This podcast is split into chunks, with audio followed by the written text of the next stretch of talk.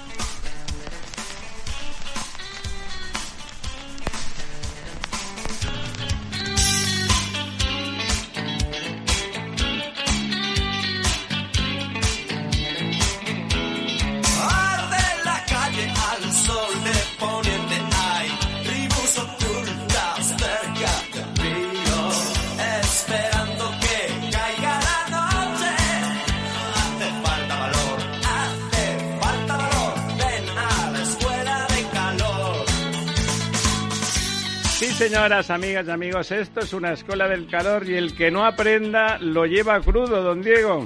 Pues sí, efectivamente. Llevamos ya unos días de bastante calorcito. Parece que el sábado empiezan a bajar un poco las ¿Se temperaturas. pone usted un de- on the rocks para dormir por la noche? Cambia, bueno, el ventilador. A la antigua. El ventilador. En gallumbos y con el ventilador. Efectivamente. y un, Dice- poqui- un dicen- poquito de agua en el cogote, ¿no? Me, me- me cuentan desde Barcelona que creo que van a, van a subastar los gallumbos usados de los del Prusés para conseguir fondos a ver si consiguen la fianza. Pues sí, parece que no hay muchas entidades eh, bancarias dispuestas a avalar esta, El truquito, el este truquito. truquito extraño. Que ¿Qué truco más bueno que nos hemos inventado? tú? Y Ponemos la pasta que nos das tú y luego te la devolvemos, pero la, claro, para que parezca que no se note, que no se note, por favor. Sí, y luego ahora parece que están, o que dicen que van a buscar financiación en, en entidades bancarias en el extranjero, lo cual me, me mueve un poco a, En Cuba quizá. a risa, ¿no? O en Porque, Venezuela, fin, que hay no- bancos no muy buenos. No sé yo qué banco extranjero se va Bueno, algunos bancos a de parque. prestar a, A hay dinero allí, en unas maletas, unas maletas dejadas por Delcy Rodríguez en algún banco del Bois de Boloña. Efectivamente, bueno, y esto pues lo, no, hará más que mm, provocar que arrecien las críticas, me imagino, contra el Tribunal de Cuentas eh, por parte de, bueno, pues de Esquerra, etcétera, pero también de parte del Gobierno, seguramente, que ya está, como hemos visto, pues empeñado en en demoler la justicia porque eh, qué- antes Qué, pesan los jueces todo el rato diciendo cosas, ¿no? sí, pero es que Venga, fíjese que les preguntan, que el Tribunal de, de Cuentas, que el Tribunal Supremo, pero ¿qué es eso? Fíjate, ¿De dónde Ramiro, que antes nos escandalizaba un poco esto de que a los, eh, digamos, condenados por el Prusés eh, les eh, salieran de- diciendo volveremos a hacerlo, esto de tal, la sentencia es injusta y no sé qué.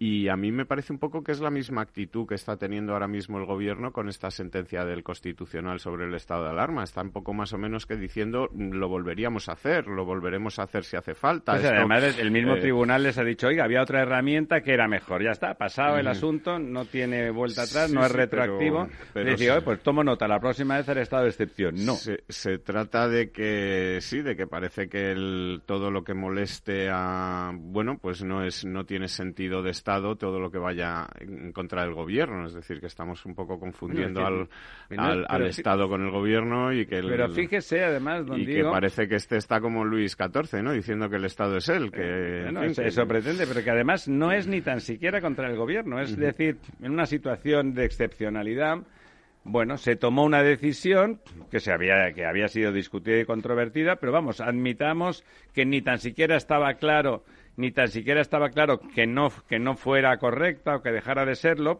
y el tribunal a toro pasado además como suele la justicia en España dice oiga pues no no es- no era la correcta. Lo que tenía que haber hecho usted era esto otro para lo mismo muy bien tomo nota. Era muy fácil decir tomo nota la próxima vez pues haremos eso Eh, no.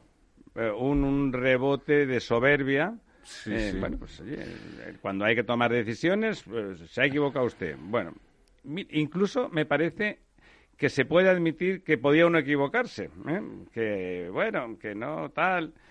Pero, pero, pero ¿por qué se, se pone usted de esa manera eh, contra, contra el Tribunal Constitucional? Porque la mayoría de sus jueces han decidido han opinado que no era correcto la decisión tomada. Es que es, una, es un acto de soberbia por encima de, de todas las cosas, ¿no? Sí, y como te decía, un poco de la misma actitud de, de los independentistas precisamente contra este Tribunal Constitucional. Sí, sí, pero eso ya que- viene de el suyo, que, ¿no? digamos, eh, impugnó o rechazó algunos artículos del Estatuto famoso y también contra el Tribunal Supremo, pero es que el gobierno está un poco en la misma actitud esta de lo volveremos a hacer. O sea, a mí Sí, lo que sí. diga el Tribunal Constitucional Se ponen me la antisistema, ¿no? y, ¿no? y si hay que volver a hacerlo, yo mm, lo hice bien, salvé vidas y lo volvería a hacer. decir, vidas, ¿no? Se sí, les sí, vio a ellos en los hospitales allí Es un repartiendo. poco- sí, sí. Sí. Y además saben contar muy bien las que han salvado y no saben contar las que se han, los que se han muerto, ¿no? Que parece Sí. un poco más fácil en teoría, No pero sé, en fin, todo, no sé. todo es un poco burdo,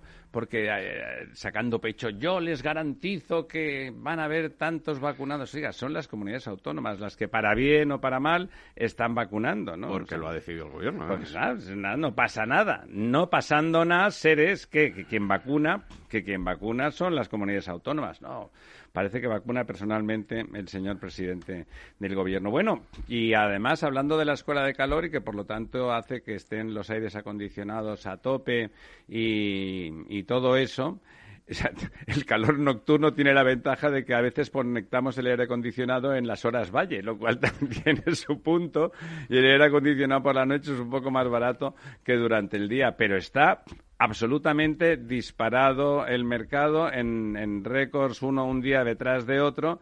Como decía usted, consiste simplemente en que enchufen un poco de gas eh, en algún momento del mix y ya está, el precio se va arriba, con más oferta, con menos demanda y resulta que el precio es el más caro de todos. Ah, bueno, aquí, pues oiga, más de lo mismo. Pues mire, resulta que el sistema no funciona. Vamos a pensar algo rápido, ¿no? Porque los- el consumidor no tiene por qué pagar una situación que además no es lógica. Luego le dicen a las, a las productoras, es que hay codicia. Oiga, mire, el sistema es malo. Lo que no van a hacer es renunciar al sistema si ahora mismo les está beneficiando.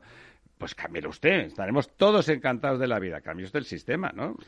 Sí, a ver, el sistema marginalista, y ahora seguramente don Lorenzo nos lo podrá explicar mejor por su formación económica, es un sistema que se aplica en toda Europa y el problema ahora mismo es que hay una energía que está, digamos, eh, muchísimo más cara que todo el resto de las energías, mm, que es el gas y el petróleo, por dos razones, por el precio de la materia prima y por el altísimo precio de las emisiones de CO2. Que están Entonces, vinculadas justamente eh, entonces, a carbón como y a, claro y a ya- petróleo. a gas, sí el carbón prácticamente ya es residual en España no hay prácticamente sí. térmicas de carbón pero sí de gas y sí de ciclos combinados y entonces claro en cuanto entra en ese mix eh, un poquito de gas, pues hace que el precio de todas las energías se Sea el del precio a, del a gas. ese precio, digamos, disparado, porque este sistema funcionaba bien mientras el precio del gas no estaba disparado. Bueno, es estaban decir, más o menos equilibrados. Exactamente. Don, don Lorenzo, Muy que ha buenos- venido dormido. Muy buenos días. No, no he venido dormido. He tenido un Ha venido durmiendo, que como diría don. Camilo José Cela. No, he tenido un pequeño percance con una obra que me han salpicado y bueno, he parado y he venido un- dos minutos tarde. Sí, a ver, el tema que hables de la electricidad es, es, es, es una de esas ah, contradicciones o paradojas de un sistema que no tiene por qué estar mal pensado hasta, hasta que se demuestra que, Bueno, fun- que no funciona, que no está, no funciona, ¿no? nada, ¿no? Eso es, ¿no? Es que, en principio, las energías renovables entran en el mix primero y, y, claro, entran... A ver, el- el- la fijación de precio es una fijación de precio de mercado com- eh, de competencia perfecta, que es que el precio es igual al coste marginal. El coste marginal es el coste de la última unidad que entra. Entonces, ¿qué Claro. pasa? Que cuando entran primero tienen prioridad las renovables Imaginemos que consumimos 100. Si con las renovables somos capaces de producir 110, el coste sería cero Claro. porque hay más producción que demanda y entran a coste cero. Si producimos 99 con energías renovables, solo por una unidad entra al siguiente escalón, que entra el gas. Entonces, entra el gas y el gas depende de los precios internacionales Claro. del... Y ese marca precio para toda la electricidad, no solo para ese 1%. Mm. ¿Por qué se hace esto? Se hace esto porque es una manera de los que producen energía a través de fotovoltaico, eólico y demás, ganan mucho dinero porque ellos realmente el coste es cero, pero se llevan el precio del gas, digamos, ¿no? claro. Entonces, es, es una manera de incentivar a que las eléctricas eh, creen parques eólicos, parques fotovoltaicos, es decir, que se desarrolle la energía renovable. Y además con una perversión en el propio sistema que es muy positiva para el consumidor a largo plazo.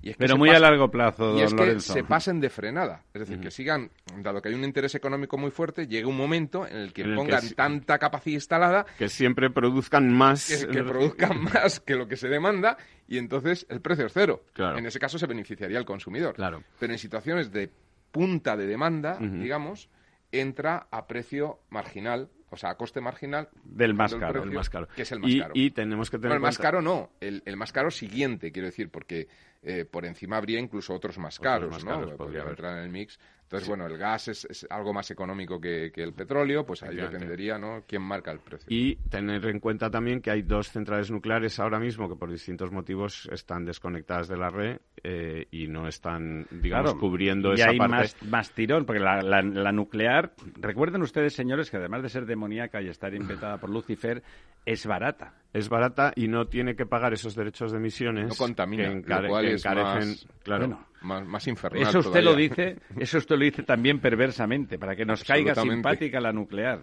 Es barata, no contamina, pero ¿usted qué pretende? Es usted un facha. Sí, sí, sí. Bueno, pues eh, eh, eh, yo creo que es una, bueno, por decirlo de alguna manera, tormenta perfecta o una suma de factores que producen que esto, pero lo malo de todo, eh, digamos que no es que tengamos un día de récord o, como hemos visto esta semana, tres días consecutivos en los que se ha batido el récord el lunes, el martes y hoy miércoles se bate también, sino que es una situación que según los mercados de futuros estamos viendo que se va a prolongar en el tiempo durante mucho tiempo. Es decir, ahora mismo estamos hablando de que se está batiendo el récord de 2002, pero ese récord en 2002 fue de un día o de dos días y el resto del mes, digamos, Claro. el precio estuvo muy bajo, con lo cual al final en la factura, digamos, No se en un momento punta, pues no se nota tanto. Pero claro, ahora al estar en esos niveles tan altos durante periodos de tiempo que ya le comentaba, hasta febrero parece que los mercados de futuros indican que la energía, el precio del megavatio va a estar por encima de los 95 euros y solamente en febrero podría ponerse en torno a los 80-85 Que tampoco es que tampoco es una efectivamente porque lo, lo- normal o a lo que estamos acostumbrados era precios en torno a 40 43 euros en megavatio Hablamos de la mitad, ¿eh? Eh, efectivamente de, de menos de la mitad porque ahora estamos por encima de los 100 no estamos en 100 110 en momentos punta. Qué barbaridad. y, y el digamos el- la media del mes mm, se va a poner en torno a los 100 no es decir que, que lo malo no es que haya una punta de 100 sino que es que la media va a estar muy cerca de la punta es decir que estamos eh, Sí, sí. casi todo la el rato tendencia, como usted dice antes, era una cosa puntual y ahora es una tendencia clara que se va a, que va a permanecer en el tiempo durante meses, ¿no? Exactamente, y esto produce cosas, pues aparte del precio de la factura que pagamos todos, eh, pues produce que las empresas españolas sean menos competitivas y que luego haya varias eh, empresas, digamos, electrointensivas o que requieren mucha energía eléctrica para su actividad, que no tengan más remedio que largarse de España e irse a otro país donde no eh, tengan que sufrir estos costes desmesurados.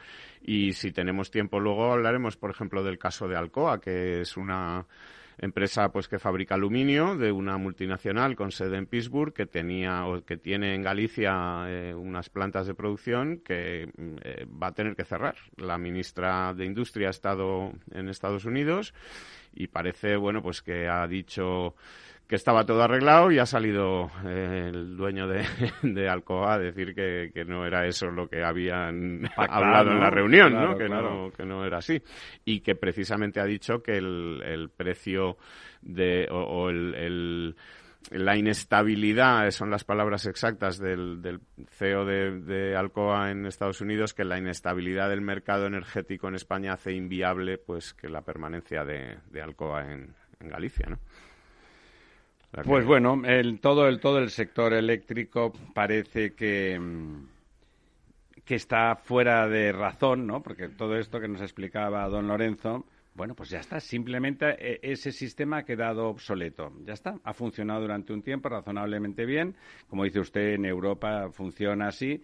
Pero eso no quiere decir nada. Ya, ¿por qué el consumidor tiene que estar pagando prácticamente el doble de lo que realmente cuesta la energía que consume? Porque encima Pues fíjate. no es que cueste eso. y por lo tanto tenemos un problema, Houston. Es que no cuesta eso. Es que realmente cuesta la mitad prácticamente. Claro, habría que ver, o incluso menos de la mitad. El, el problema está que eh, con este sistema eh, estamos siendo muy perjudicados. A nivel europeo estoy hablando, ¿eh? en los países europeos, porque prácticamente en todos los países hay, que me corrija, digo, pero Sí, prácticamente estos tienen un sistema parecido. Sí, sí, muy parecido. eh, casi igual, ¿no? Es que perjudica a los países del sur de Europa. ¿Por qué? Pues porque en invierno, es decir, los requerimientos energéticos en Alemania son básicamente en invierno. Es decir, en Alemania, salvo algún día puntual, no necesitan aire acondicionado. No, y hace un lo frío cual, lo cual quiere en- decir en que el porcentaje de hogares eh, y con instalación de aire acondicionado en Alemania sea marginal. Sin embargo, en España nos ocurre al revés. Es decir, muchas zonas de costa del sur que la calefacción mm, muchos Prácticamente no se ni la tienen instalada como fija. Si hay un día muy especial ponen un radiador eléctrico y fuera, ¿no? Pero que no tienen el sistema instalado. Y eso hace que, sin embargo, en verano sea lo contrario. Aquí realmente el aire acondicionado es, es necesario, ¿no? O, o- o ya hemos llegado a un nivel de vida que lo en, vivimos como En necesario. cualquier caso, la verdad es que, pues Y por lo tanto- llevamos días a 37 y Claro, a 38. ¿no? Claro, esto, esto nos, nos perjudica en la medida en que ahora mismo hay un movimiento en el, mercado de, de petróleo y que, que arrastra al mercado de gas en los hidrocarburos que se basa en un efecto base respecto al año de la pandemia anterior y que se va a estabilizar. De hecho, ya, ya ha habido un acuerdo entre, entre Arabia Saudí y, y Emiratos Árabes para incrementar la, la oferta dentro de la OPEP. Es decir, que realmente para septiembre-octubre podemos ver una estabilización absoluta de los precios de petróleo. Yo, yo tiendo a que pueden ir. eh, Estabilización, pero no a la baja, ¿no? Estabilizándose a la. No, no, yo me refiero reduciendo precios. Es decir, yo no veo. El acuerdo que tienen ahora es restrictivo. Lo hicieron durante la pandemia y se han dado cuenta que les beneficia. Bueno, pero ya están empezando a haber presiones y están empezando a soltar lastre. Y también, por otro lado, eh, no han dejado de seguir muchos países incorporándose a la producción de, de fuentes renovables, ¿no? En el caso, por ejemplo, de Europa, incluso eh, con, una política activa económica de ayudas, de una línea diferente a esos famosos ayudas de rescate de, la pandemia, de ayuda diferente de inversión a proyectos medioambientales de, de energéticos, que van a hacer que realmente la demanda empiece a- a contenerse un poco, ¿no? O sea, yo, yo sí que no veo un horizonte negro a un año vista, pero hay que vivir el momento actual. Ahora mismo, efectivamente, pues eh, Pero con... negro, de todas formas, hay que centrarlo. Si negro es que en lugar de en 110 vamos a estar en 90, sigue siendo una barbaridad. Bueno, eso es lo que... Porque además en invierno aumenta el consumo, ¿eh? Porque las calefacciones, etcétera, son de las cosas que están menos reconvertidas.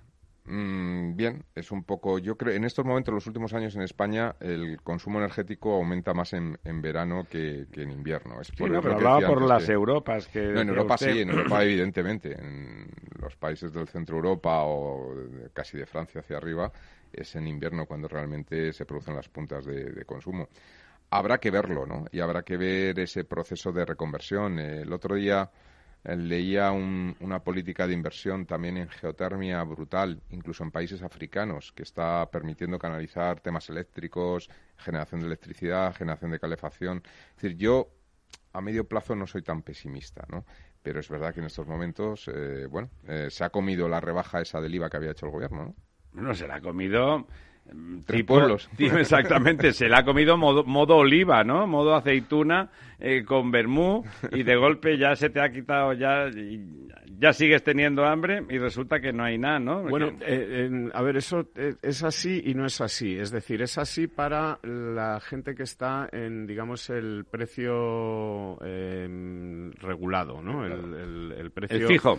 el precio, digamos, el que va, eh, el que depende de esto, de esto Vale, que estamos sí. hablando, ¿de acuerdo? Porque la gente que tiene un contrato de otro tipo, Mercado un contrato libre. en el mercado libre con, con cualquier compañía eléctrica, digamos que tiene un precio fijado, un precio fijado. Es- esas personas están, durante- se están viendo beneficiadas en Ahora, estos mi- momentos. ahora mismo yo creo que mucho. Es Mucho. decir, claro, porque eh, sobre ese precio que estaba fijado y que no les afecta el- No lo han las subidas, es decir, no hay una subida ¿No de tiene precio idea para usted ellos. en cuánto es en la media de esos contratos el precio del megavatio? Eh, o del kilovatio. El megavatio es mucho mm, decir. Le podría decir que está en torno al 1, a 1,2 euros eh, en el periodo punta y en torno a 0,8, 0,9 en función un poco de las ofertas Sí. de cada compañía, el periodo valle.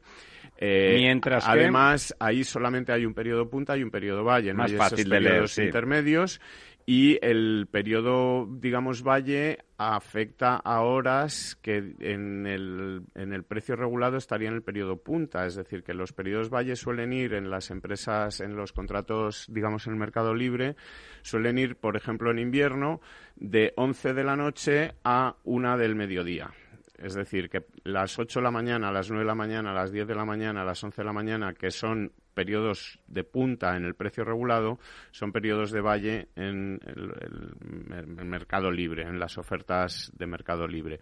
Y sobre ese precio, digamos, que usted tiene fijado en el contrato y que le van a mantener durante el tiempo que esté establecido en el contrato, es decir, que le van a mantener durante un año, durante dos años o el tiempo que esté establecido en el contrato, sí que se produce esa reducción del IVA y, por lo tanto, sí que van a notar un descenso en sus facturas, pues de en torno Claro, porque ellos están pagando lo mismo, entre comillas. Exactamente, vas a, es- a mismo consumo van a pagar lo mismo eh, independientemente de que el precio Y con suba rebaja del IVA, pues baje, mira, y- la rebaja del IVA 10% que afecta a todos los que tengan una potencia contratada por debajo de los 10 mm, eh, megavatios, eh, pues eh, eh, se benefician Kilovatios. eh, kilovatios se, se benefician eh, de, de- de esa rebaja del IVA, ¿no? El, el precio del kilovatio, más o menos ahora, la gente que está en el, en el en el tipo de contrato no fijo, sino ese variable que va con el marginal, ¿en qué orden de precio estamos hablando? Pues eh, ahora mismo no sabría decirle porque con estas subidas, pero está ba- bastante por encima de, de- de- ¿Del doble, a lo mejor? Sí, a lo mejor el doble.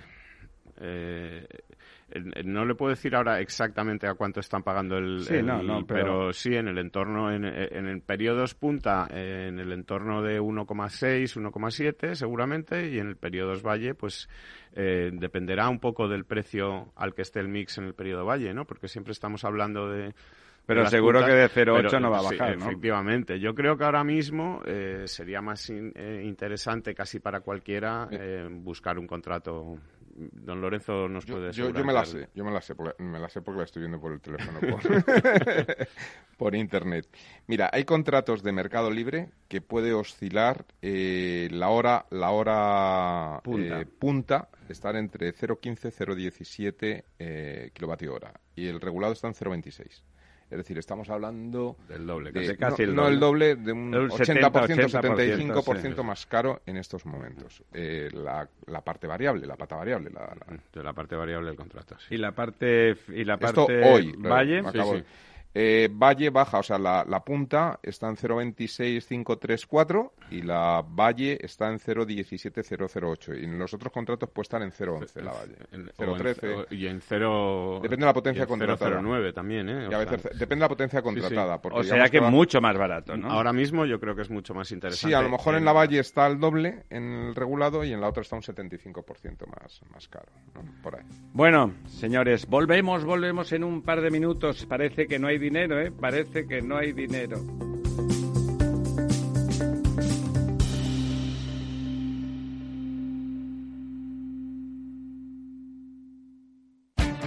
Esto te estás perdiendo si no escuchas a Rocío Arbiza en Mercado Abierto.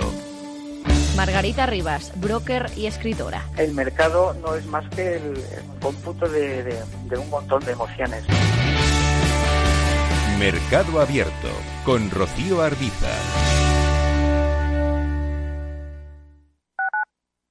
Capital Radio Madrid 105.7.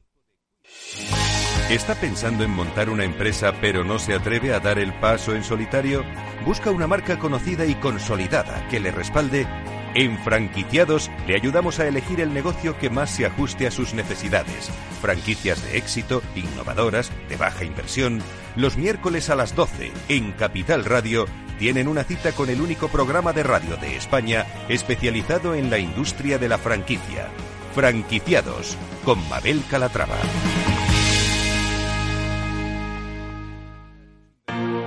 Si eres emprendedor, empresario o autónomo, en negocios de carne y hueso encontrarás todas las claves para hacer crecer tu negocio. Cada miércoles de 1 a 2 de la tarde en Capital Radio, con Mariló Sánchez Fuentes.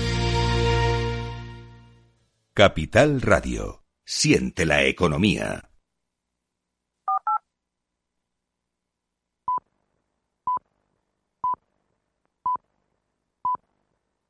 El Estado Ciudad, Capital Radio.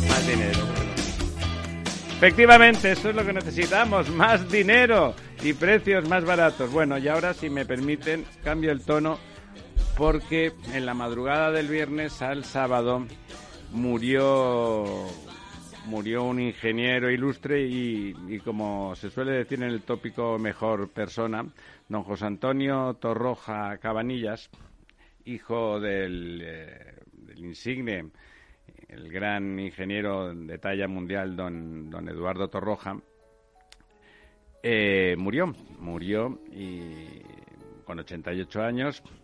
Era un hombre formidable, era, bueno, es imposible superar cuando el padre de uno es Eduardo Torroja, ser mejor ingeniero es imposible, pero, pero sin duda, sin duda fue un gran ingeniero, ingeniero de estructuras y puentes, fue catedrático en Madrid y en Barcelona, fue director de la Escuela de Madrid, fue presidente del Colegio de Ingenieros de Caminos de España, vecino nuestro a la sazón en la emisora. Y en lo que a mí respecta, permítanme la cita personal, fue el director fundacional de la Escuela de Barcelona en, en aquel año 70 y 73, que aunque el curso empezó en el 74, aquel año, y que alrededor de, ingenieros y empresas catalanas, pues eh, José Antonio, que era un tipo extraordinario, un liberal y que quería mucho a, a Barcelona,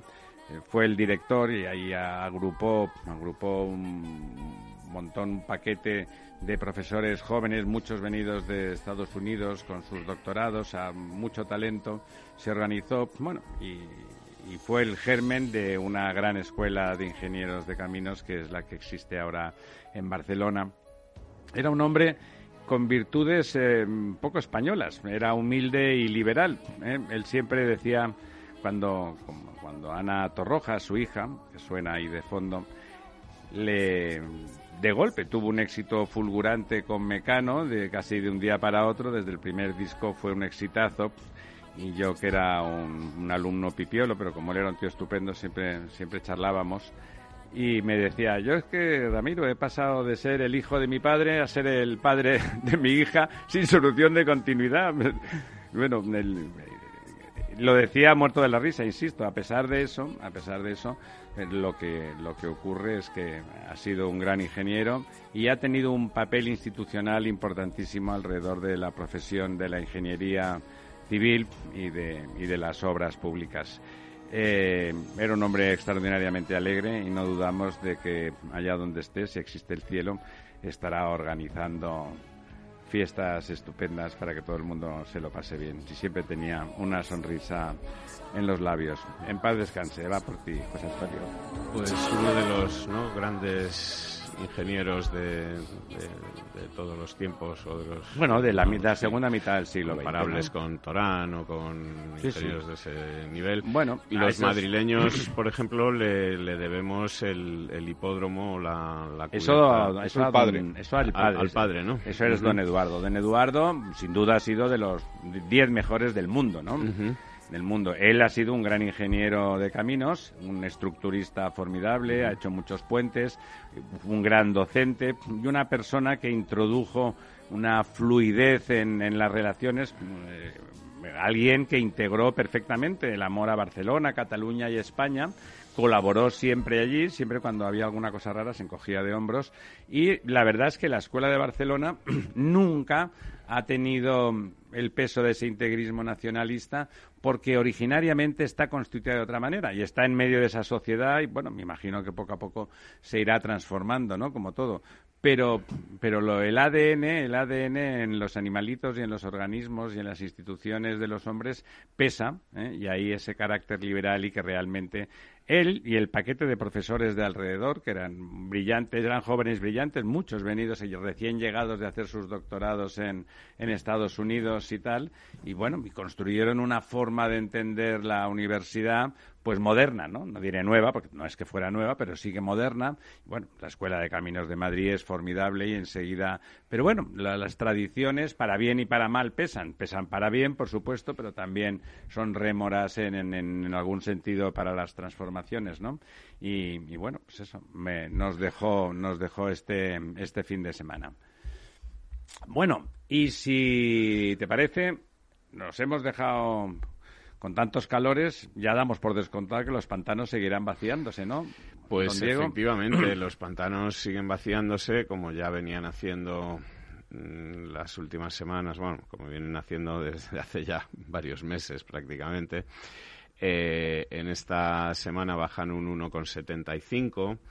Eh, el ritmo de descenso, eh, estábamos comentando estos últimos, estos últimos programas que estábamos ya, digamos, en la curva del 2019, que era un año que había sido muy complicado, sobre todo, a- digamos, en las últimos en la última parte de octubre, final eh, de octubre, principios de noviembre, pues los embalses estuvieron rozando casi los 20.000 hectómetros cúbicos, ¿no? En, en- en unas cifras, pues, eh, bastante preocupantes, ¿no? Eh, 20.000 hectómetros cúbicos sobre una capacidad total de 55.000. es Claro, decir, claro, en- estamos una- hablando del 40%. en menos de un 40% del... Del, Del 33, que del- 35, sí, sí. del 35%, ¿no? Bueno, pues esta, eh, este año el- lo que estamos viendo ahora mismo es que estamos eh, ya por debajo de la curva de 2019, pero además digamos, con una inclinación hacia abajo bastante mayor, es decir, que estamos perdiendo agua a un ritmo mucho más alto que el que lo perdíamos en 2019. Eh, como, como te decía o como les decía a los oyentes, la variación respecto a la semana anterior es de, uno, eh, de 1.75% y eh, son 900 casi 1.000 hectómetros cúbicos menos ¿no? que, la semana, que la semana pasada. Eh, la media de los últimos 10 años es del 65% y estamos ya en el 51%, es decir, que, la situación pues no promete y al ritmo digamos de descenso de esta semana pues en, en, en un par de meses vamos a estar pues muy cerca de ese 30 y pico por ciento ¿no? que hablábamos que hablábamos antes de que piensen que, si, es, que si es 2019, ¿no? global, como seguro que nos contará ahora don Diego, arriba en las cuencas del norte eh, se- nos iremos al 60 y al 70 y por lo tanto en las del sur estaremos en Claro. situaciones trágicas. ¿no? Claro, el, el problema, como llevamos hablando casi todo este año, son las cuencas de Guadiana y Guadalquivir, que ya están en, en el 34%, eh, con unos ritmos de descenso pues de, de más del 1% por semana. Eh, pues esto quiere decir que van a acabar el verano muy por debajo del 30, ¿no? En, en torno al 27 al 28%, ¿no? Eh, eh, son, son cifras eh, en que donde ya empieza a estar comprometido el suministro, pues porque, en fin... El- afecta la calidad cuando Claro. bajas, además de que hay poca agua, Claro, eh, evidentemente la, la, la posibilidad de que se contamine con los lodos de fondo aumenta, toda la gestión, digamos, del embalse entra en una situación más crítica, ¿no? Perdón. Sí, y, y otra cuenca que empieza a ser bastante preocupante es eh, la cuenca del Tajo, que tiene unos niveles de descenso, pues mire, esta semana ha bajado un 2,59%, pero la semana pasada también bajó en torno a un 2 y pico por ciento, y de estar en una situación excelente en las, eh, pues a, a finales del mes de marzo, que estaba por encima de todos sus registros, pues está ahora mismo eh, también en esa curva del 2019 con un 46,71% sobre el total, cuando la media por estas fechas eh, es del 60%, la media de los últimos 10 años, es decir, está 14, 15 puntos por debajo. Y, afecta bueno pues a prácticamente ya todos los embalses tanto los de los de la parte alta del río como los de como los de la baja pues están disminuyendo sus eh, cantidades de agua embalsada. Valdecañas ha perdido 62 hectómetros cúbicos, es uno de los grandes embalses de la parte baja. Gabriel y Galán también ha perdido 25 Claro, están regando, lógicamente. Eh, y también los, los embalses, bueno, pues de, de Buendía y de, y de Entrepeñas, pues también están perdiendo agua. Buendía está en 406 hectómetros cúbicos de un total de 1.700. O sea, menos del 25%. Eh, eso es. Y, y Entrepeñas está en 316 de un total de 813, ¿no? Claro, con lo cual está muy cuestionado el, trasvase, el, Segura. Eh, sin embargo, pues como has comentado, las cuencas del norte eh, están en, en una situación muy buena, la cuenca del Ebro en el 72%, pese a que esta semana han bajado las dos por encima del, del 2%. ¿eh? Eh, la cuenca del Duero está en el 68, ha bajado un 2,41 y la cuenca del Ebro está en el 72% con una bajada del 2,65, ¿no? que son bajadas pues importantes, de 210 hectómetros cúbicos el Ebro y de 181 hectómetros cúbicos el, el Insistimos, se está regando. Eh, efectivamente, se está regando y estas dos cuencas pues tienen una buena situación, como las cuencas, eh, pequeñas cuencas del norte, bueno, Miñosil, que no es tan pequeña, está rondando el 60%, etcétera.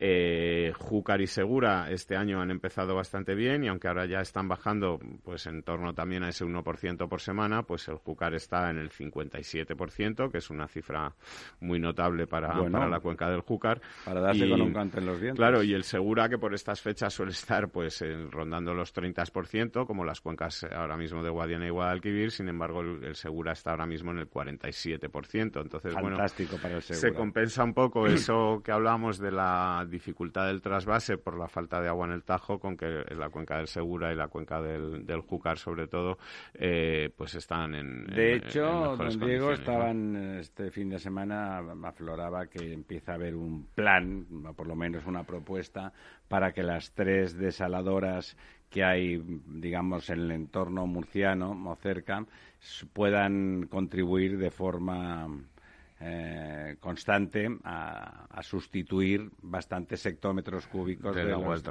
del trasvase, ¿no? Bueno, eso en cualquier caso está bien como alternativa. Luego habrá que ver el detalle porque es agua cara, lógicamente. y con el precio de la electricidad ahora mismo, claro, más cara todavía, ¿no? Eh, con lo cual, como ese precio, porque en realidad la energía que se aplica en las desaladoras, eh, bueno, algunas veces está gestionada con energía solar, me imagino que otras veces será con energía eléctrica de la red y por lo tanto ahí no habrá. Pero bueno, habría que discriminar. Volvíamos a lo del origen. De golpe ese, ese sistema funcionaba y ya no funciona. Pues habrá que hacerlo más complejo, ¿no? Está muy bien hacer una simplificación y quedarse encantado de conocerse mientras funciona. Cuando ya no funciona, pues, pues si te he visto, no me acuerdo. Y antes, déjeme que antes de darle la palabra, para que nos recuerde usted las noticias más significativas de la semana, eh, apunte yo que hemos hablado alguna vez de estas cosas de la de la guerra de la señora Colau contra Barcelona, ¿no? Porque es contra ellos, es contra Barcelona realmente, y cómo se opuso, que no entendíamos ninguno mucho a que el Hermitage tuviese una franquicia, una sucursal. Ya saben, el Hermitage es uno de los museos más importantes del mundo y un grupo de Barcelona, un grupo promotor, había conseguido los derechos para instalar una franquicia y transportar y tener allí en exposición parte del tesoro artístico de ese museo ruso, eh, que iba a, situarse el museo en, un edificio preexistente en, el puerto de Barcelona que por lo tanto los derechos y los, permisos, etcétera, siendo una actividad además poco sospechosa de nada, ¿no? Eh, eran inicialmente del puerto y en última instancia del Ministerio de Fomento, ¿no? Es decir, o de, un, de una entidad autónoma, porque los puertos grandes son autónomos, por un lado, y, y en última instancia de quien depende ese, ese puerto, esa autoridad autónoma, que es el Ministerio de Fomento. Bueno, se sacó de la manga en estas cosas que suele hacer la señora Colau, de que la ley, bueno, pues le importa poco no, sino lo siguiente, prohibió, no, no, no, nadie lo entendió mucho, me imagino que le debe de parecer, no le debían de caer simpáticos los promotores, supongo que cuando los promotores le caen simpáticos les pone un piso en la Marbella, eh, que no es la localidad malagueña, sino una playa barcelonesa, eh, y cuando no le interesa, pues como en este caso, un- una cosa que iba a poner en órbita, igual que la famosa eh, la, la agencia la agencia del, fa- de la- del producto farmacéutico El medicamento, del sí. medicamento que tampoco se puso en, en Barcelona porque bueno porque ella también se puso de culo aquí en a la, a la agencia no no se está usted poniendo de culo eh, con Barcelona con los barceloneses. Está usted perjudicando a Barcelona y a los barceloneses que lamentablemente eh, se le puede aplicar aquella frase tan afortunada de Alfonso Guerra de, de que aplicaba a España y en positivo de que no la iba a conocer ni su madre al cabo de 20 años de democracia.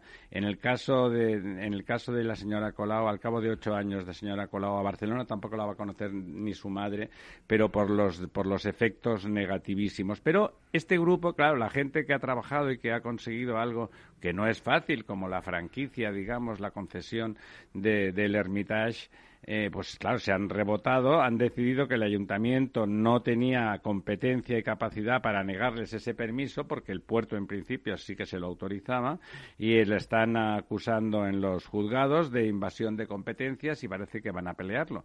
Delante de las cosas que hace. Porque tampoco le parece bien el arte, ¿no? El que haya- ese arte o ese promotor o eso lo harán por Sí, dinero no, o lo harán turi- porque tienen una prima en Cuenca, no sé, cosas por el estilo, ¿no? Sí, sí. Eh, otra vez más perjudicando a Barcelona, además en grande, porque es verdad que Bueno, es, estamos que es hablando- posible que además un museo así atraiga turistas y eso ya sí que explica. Bueno, pero en eh, cambio, pero en explica cambio- el odio de Ada Colau a, la- a Sí, lo sí. que puede implicar, ¿no? Es Fíjese decir, usted, eso que es lo que pensamos todos, odia el turismo, odia a los turistas, es, es, es coherente, no llama al Hermitage, lo intenta fastidiar porque odia a los turistas. Bueno, le parecen fatal. Bueno, nosotros no estamos de acuerdo, pero resulta que no va a ser eso, porque resulta que el señor Giró, a la sazón eh, consejero, conseller de Economía del gobierno independentista de, la Generalitat de Cataluña, tiene un, juguete mediático que se llama New Barcelona Post, ¿eh? y que básicamente es una cosa que crearon en origen, ahora el editor es él porque lo compró, y en origen creó la patronal catalana para intentar fomentar el turismo en Cataluña, en Cataluña en general y en Barcelona en particular, claro. Y nada, pues promovía, decía las cosas estupendas que había en Barcelona, porque eran tal, que se inauguraba tal hotel, que se había tal festival, nada, un, un, un magazine sobre Barcelona poniéndola en valor y haciéndola atractiva para ese turista. Entonces, en un momento determinado, me imagino que a la, a la vista de que el turismo no interesaba a los mandatarios eh, catalanes y sobre todo no interesaba a la mandataria barcelonesa, la señora Colau, pues eh, se quedó un poco en stand-by y el señor Giro lo compró y ahora resulta que la señora Colau sí que le parece bien y le ha consignado una subvención, esa cosa que le gusta dar tanto ella a sus amigos, eh, de 50.000 euros para esta herramienta, que es para atraer el turismo, ¿no? O sea, un poco... Entonces, ha habido brotes de epilepsia alrededor de esta decisión porque no se acaba de entender, además de lo discrecional que tiene, porque, bueno, pues no... En principio, pues el señor Giro, él sabrá, no sé si subvenciona a otras a, a otras publicaciones. Bueno, sí, seguro que alguna de algunos amigos suyos también. lo Tendremos que proponerle ¿no? al señor Almeida que a lo mejor tiene que hacer una visita a San Petersburgo y, y ver si a lo mejor hay alternativas a esa... No de usted ideas. Me imagino que los señores estos- Aprovechando el nuevo Madrid Norte, ¿no? Ahí, es podría más- haber una ubicación es muy más interesante fácil, para un Es más fácil que, un que- Hermitage. que va- que hable con, con los concesionarios, que me imagino que habrán tenido la inteligencia de quedarse con los derechos en España y que se lo traiga para aquí. Es verdad que la oferta museística en Madrid es extraordinaria, o sea, es muy grande, Pero hay pero un por eso se cumple la ley No. de Porter, atrae más. Pero hay un turismo, efectivamente, hay un turismo de, de museo en, en Madrid, es Claro. evidente, ¿no? O sea, el, el Reina Sí, Sofía, el eje- el Prado, por supuesto. Y el Thyssen. El CIS, el- claro, eso eh, realmente tiene un atractivo. Si añades el Hermitage, ya se convierte en el referente de los En la- estudiantes en de la, arte. en la Milla del Arte, ¿no? Esa que hay en Madrid, el Paseo del Prado, ahí puede, se puede localizar alguna ubicación interesante en la proximidad. No, segurísimo que, que la encontraría. Bueno, insisto, no le ideas porque ya solo falta. Suerte que el señor Almeida, además, es de buena pasta y, y no le gusta hacer sangre. Realmente, aseguro que ahora pensarán, ahora estáis hablando bien de Almeida porque sois unos fachas. No es verdad. O sea, el señor Almeida tiene dos virtudes. Una es que es un tipo estupendo y, y que no hace sangre. Y la segunda es que es del Atleti, claro. Sí. que en esta mesa eso es una virtud inexcusable. Efe- Efectivamente. Y aunque el señor Almeida sea buena gente de por sí, eso no quiere decir que no seamos unos fachas. Es decir, que Se hable por usted, ¿no? es, es posible, no, no sé. Eh, bueno, claro, pues yo creo que hoy en día todo aquel que no, Que no comulga es un es un fascista, ¿no? En Sí, fin. sí. Eh, y además ya sabe usted que en este país las dictaduras eh, solo existen si son de derechas. Por supuesto, de por izquierdas, supuesto. Perdón, ¿sabe lo que pasa? Que es que la dictadura no cubana son- en realidad es una dictadura de derechas. no son no son Hay una élite que vive como, como, como- iba a decir Sí. como curas, pero bueno, Bueno. se debía ser eso, sería hablando de antes, y que, y que los demás viven de una forma muy desgraciada, ¿no? Sí. Bueno, eh, Dígame más cosas. Venga, No, tiene mira, usted quizá minutos. comentar y corrígeme si me equivoco, pero creo que fue precisamente, hablábamos antes de Torroja, creo que fue un ingeniero español, Agustín de Betancourt, el que mm, ¿Sí? hizo precisamente, bueno, primero la Escuela de La Ingenieros de San Caminos de San sí. Petersburgo y, el, y el- la planificación urbanística de la, de la ciudad, ¿no? Es decir, que son personajes que tenemos un poco, digamos, olvidados, que conocemos porque tienen una calle o nos suena un poco el nombre, pero la gran labor de los ingenieros de caminos españoles en, en el mundo en general y en, Sí, sí. en, este caso concreto En, de- Rusia es, eh, es un personaje, por eh, supuesto, Agustín de efectivamente, ¿no? Betancourt, Que- y, y funda la escuela. eh, la, la estirpe de los ingenieros de caminos del XIX y primera mitad del siglo XX es, es muy importante. Eran, realmente eran parte del Estado prácticamente y tenían una formación y una vocación ilustrada y de generación de progreso. Progreso bien entendido, es decir, generación de riqueza y de infraestructuras y de condiciones para que los ciudadanos pudieran crecer económica y humanamente hablando, ¿no? Sí, el Agustín de Betancourt, por supuesto, es vinculado, bueno, el Hermitage está en, está en San, En San Petersburgo, Petersburgo, ¿no? ¿no? O sea que, efectivamente, esa ciudad le debe, le debe mucho, bueno, hay un, una vinculación, ¿eh? Hay en, eh, en, en varias partes de, de Rusia se- hay una especie de extraña vinculación con España por aquello de que estamos en las dos esquinas del continente. Y saben ustedes, ¿no? Que también le- la vía ancha la teníamos nosotros y los rusos. el ferrocarril. Para llegar ¿no? allí con el mismo tren costaba, claro. Porque entre medio... Acuestas. Acu- Efectivamente, como Fitzcarraldo con las barcas, Con las ¿no? barcas, sí. Cuéntenos algo en cuatro minutos. Bueno, pues mira, estábamos hablando antes de del precio de la luz, bueno, cómo las eléctricas se podían beneficiar de esto. Eh, están empezando a presentar eh, las empresas, eh, las empresas del IBEX tienen la obligación, sus resultados del primer semestre.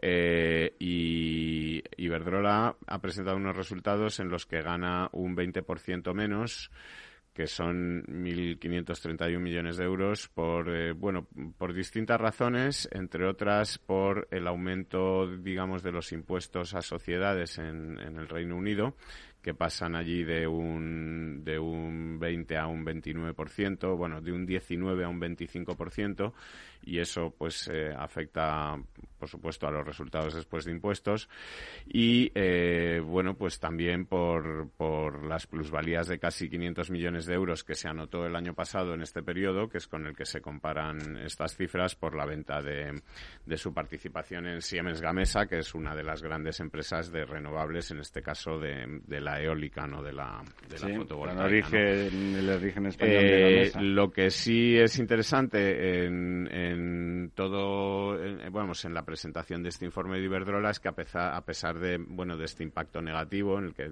ha, ha reducido, como decimos, su beneficio en un 20%, pues eh, el, el grupo, el grupo Iberdrola, porque ya es más que una empresa, es un grupo con distintas filiales, etcétera, pues eh, se ha reafirmado en sus perspectivas eh, de inversión eh, y incluso eh, eh, tiene la intención de aumentarlas, es decir, que, quiere mantener ese esfuerzo inversor eh, que bueno pues aceleró ya en el primer semestre de, de 2021 un 37% más que en el primer semestre del año anterior.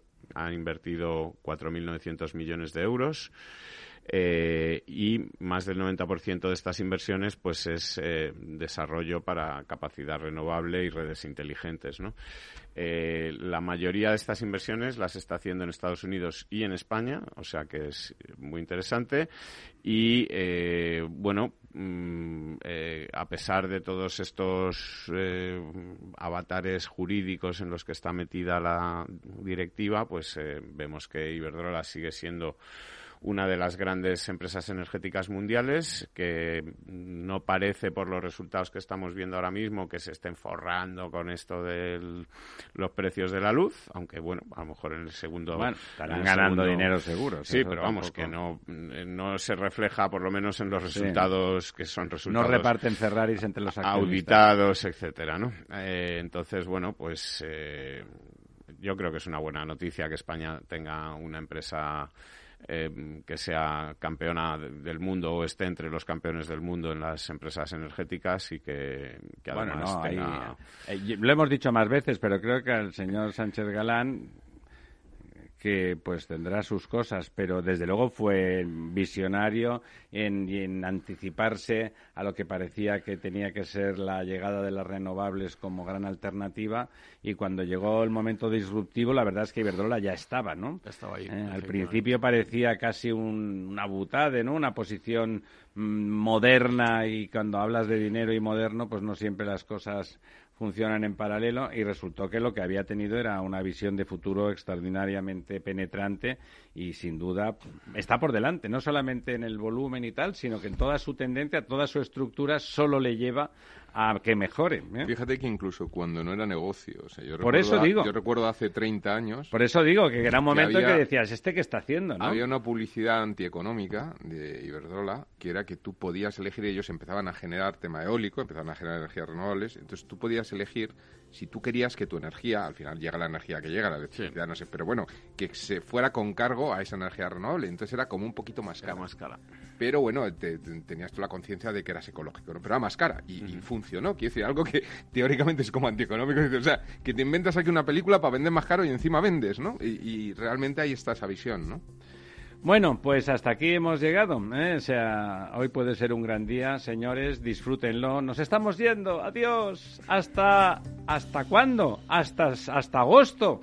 Hasta finales de agosto, señores, porque se acaba la programación normal. Programa patrocinado por Suez Advanced Solutions, líder en soluciones integrales en gestión del agua y la energía. Amaneces antes que el sol y conviertes la vida en nueva vida. Y alimentas el futuro de los tuyos. Te proteges de enfermedades. No te rindes ante las adversidades. Y cada día empiezas de nuevo. Eres de una naturaleza especial. Por eso hay un seguro especial para ti. Agroseguro. Más que un seguro. Tu radio en Madrid 105.7, Capital Radio. Memorízalo en tu coche. Si te gusta la cocina gallega de siempre, en el Mesón Gallego 1 y el Mesón Gallego 2 encontrarás los mejores pescados y mariscos de las costas junto a recetas de la Galicia interior, además de las carnes de Sanabria y los mejores embutidos de Zamora y nuestra terraza. Te esperamos en la calle Muller 35, teléfono 91 579 3623 y en la Plaza de la Remonta 13, teléfono 91 579 0769. Una recomendación del programa gastronómico Mesa y Descanso. Gráficas Naciones. Más de 50 años de experiencia en el sector de las artes gráficas. Apostamos por la última tecnología tanto en impresión offset como en digital y gran formato. Realizamos todo tipo de impresión. Tarjetas de visita, folletos, libros, vinilos, decoración y montaje de stands. Más información en el 91 629 2145 o en gráficasnaciones.es.